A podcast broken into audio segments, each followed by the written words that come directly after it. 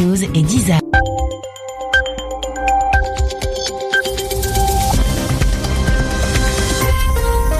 Radio France Internationale, il est 20h en temps universel, 22h à Paris. Florent Guignard.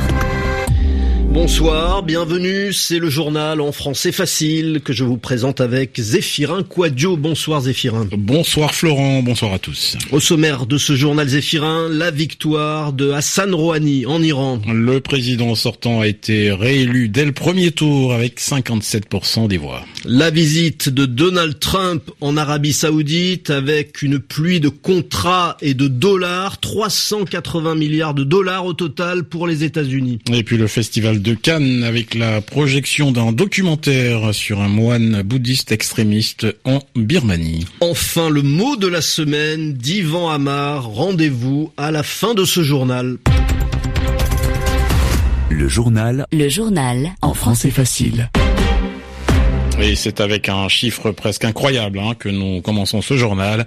380 milliards de dollars. 380 milliards de dollars, c'est le montant total des contrats et des accords signés aujourd'hui entre l'Arabie saoudite et les États-Unis à l'occasion de la visite de Donald Trump à Riyad.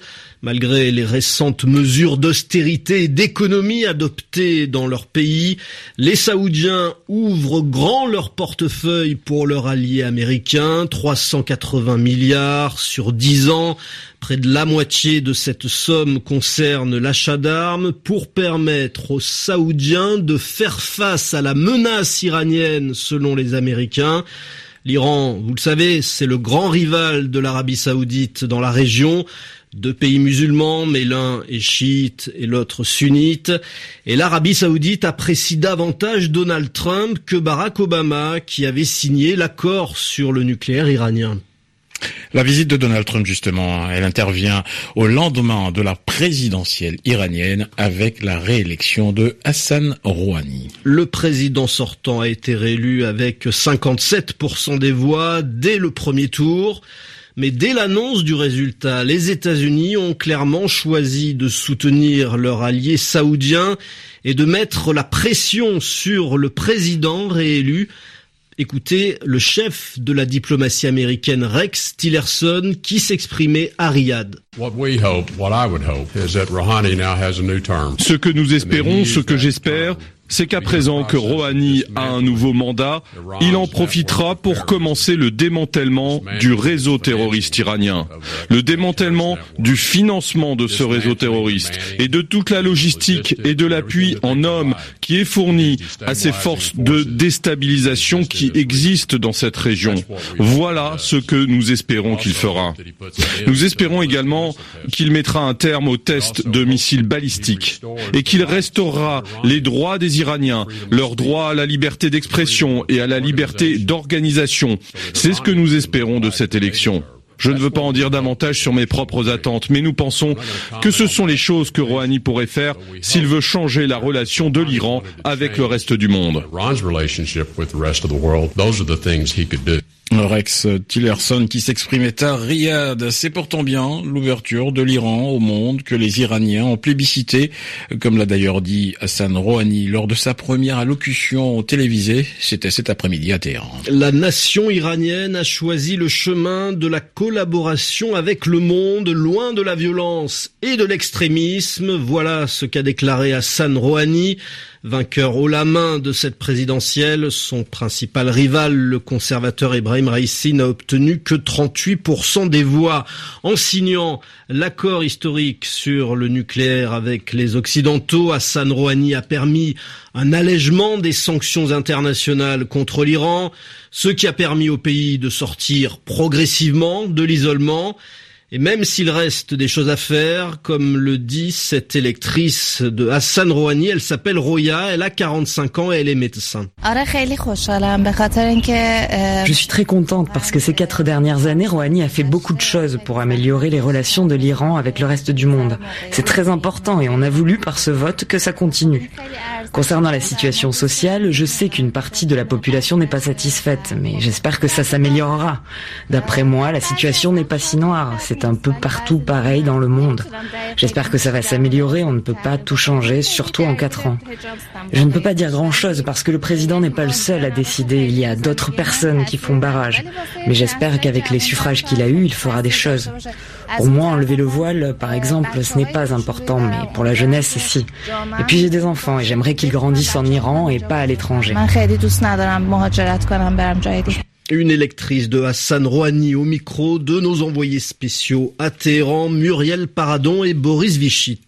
Au Brésil, le président Michel Temer, lui, s'accroche à son poste. Malgré les révélations de corruption qui s'accumulent contre lui, il refuse de démissionner et il demande même la suspension de l'enquête contre lui. Michel Temer met en doute l'authenticité d'un enregistrement qui le met en cause. En direction Cannes à présent pour le 70e festival avec la projection aujourd'hui hors compétition. Il ne concourt pas donc pour la Palme d'Or d'un documentaire de Barbette Schroeder. Son film s'appelle Le Vénérable W, un film sur le moine bouddhiste extrémiste Viratu, une figure majeure en Birmanie qui appelle au massacre de tous les Rohingyas, les musulmans birmans. Envoyé spécial à Cannes, Elisabeth Lequéré. Le Bouddha se situe souvent au-delà du bien et du mal. Time, le magazine américain l'a surnommé le visage de la terreur bouddhiste. Ces paroles devraient nous permettre de limiter les mécaniques du mal. À l'image, Viratu est un homme encore jeune, aux manières onctueuses, un moine charismatique dont la religion est dans l'imaginaire collectif synonyme de sagesse et de paix. Cultivons un amour sans limite envers tous les êtres. Pourtant, il est la figure de proue d'une doctrine fascisante qui appelle au meurtre des musulmans, ces Rohingyas qui vivent sur des terres convoitées par les compagnies pétrolières. Comment s'imbrique intérêt politique, capitalistique, religieux, attisé par les discours haineux de Viratu, c'est ce que montre Barbé Schroeder. Pour cela, le cinéaste bouddhiste lui-même accumule différentes sources, ses interviews de Viratu, entremêlées de documents rassemblés par des ONG et des films de propagande tournés par des sympathisants du moine. Certaines images sont à la limite de l'insoutenable, par exemple ces gens brûlés vifs à qui la foule jette des pierres. Le vénérable W est un film bouleversant qui nous montre comment l'islamophobie peut se transformer en violence et en destruction, une plongée au cœur des ténèbres.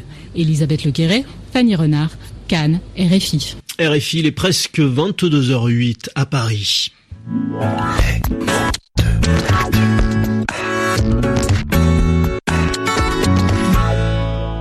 Nous sommes samedi, ça ne vous aura pas échappé le samedi.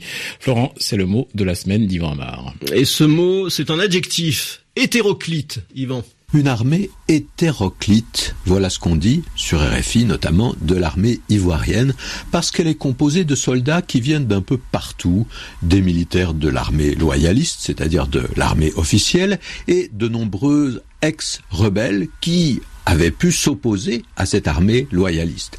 Alors tout cela donne des bataillons très mélangés, on pourrait dire très disparates.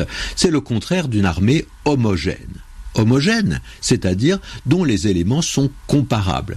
Cela ne voudrait pas dire forcément qu'ils sont tous semblables, mais si l'on parle d'un groupe homogène, on peut penser que tous les éléments ont le même passé, la même histoire, la même formation surtout. Et ce mot homogène, il a déjà un contraire, hétérogène. Alors on pourrait penser que les deux mots hétérogène et hétéroclite ont tout à fait le même sens, qui sont absolument synonymes. Eh bien non, pas vraiment. Une classe hétérogène, par exemple, eh bien, c'est une classe où on voit des élèves qui font de l'anglais quand d'autres font de l'allemand. Les plus jeunes ont 12 ans, les plus âgés 17. Il y en a qui sont bons, il y en a qui sont mauvais. Ce n'est pas toujours facile. On peut d'ailleurs s'en débrouiller. Hein. Mais si l'on parle d'une classe hétéroclite, on va beaucoup plus souligner que la différence entre les élèves surprend. Cela donne une impression d'étrangeté, c'est bizarre, hein et les différences sautent aux yeux. Elles sont visibles, elles sont presque criantes, et on a vaguement l'idée que tout cela n'ont rien à faire ensemble.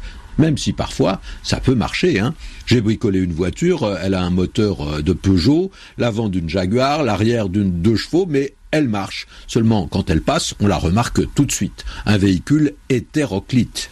Yvan Amar sur RFI et dans le journal en français facile. Presque 22h10 à Paris. Merci Zéphirin Quadio et très bonne soirée à tous.